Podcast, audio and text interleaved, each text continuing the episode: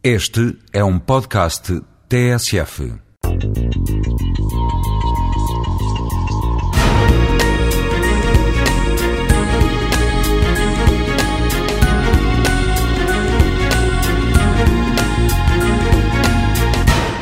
É obviamente polémico dizer que Portugal é uma grande cidade, mas provavelmente nós cada vez mais nos teremos que habituar que aquilo que nós considerávamos no passado cidades, ou seja, Lisboa, Porto, Setúbal, Leiria, Coimbra, eu estou a escolher estas, Braga, precisamente porque são cidades que estão na costa e estão próximas umas das outras, se transformaram numa grande cidade. O país é essencialmente hoje em dia uma grande cidade, essa cidade pode chamar Portugal, Lisboa é uma das suas freguesias, Braga é outra, o Porto é outra. Isso envolve, obviamente, mudar a identidade, mas o contexto geral que nós temos hoje em dia é este. Isto quer dizer que, se nós estamos numa lógica geográfica de fronteira e queremos tornar-nos uma rede de contacto entre diferentes civilizações, porque é precisamente essa a herança do nosso passado e pode ser potenciar o nosso futuro, e ao mesmo tempo sermos um nó de inovação, temos de ter capacidade para atrair outras pessoas e criar outros nós, outras redes cujos nós sejam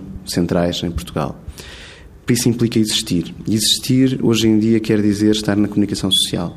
Se Portugal não estiver, e em particular, se a zona de Lisboa não estiver na comunicação social global, se os portugueses que têm capacidade de atrair outras pessoas, outros seus pares, não estiverem presentes nessa comunicação social global, seja na CNN, na Sky, na BBC, eh, na RAI, na televisão espanhola, na brasileira, na indiana, na chinesa, etc.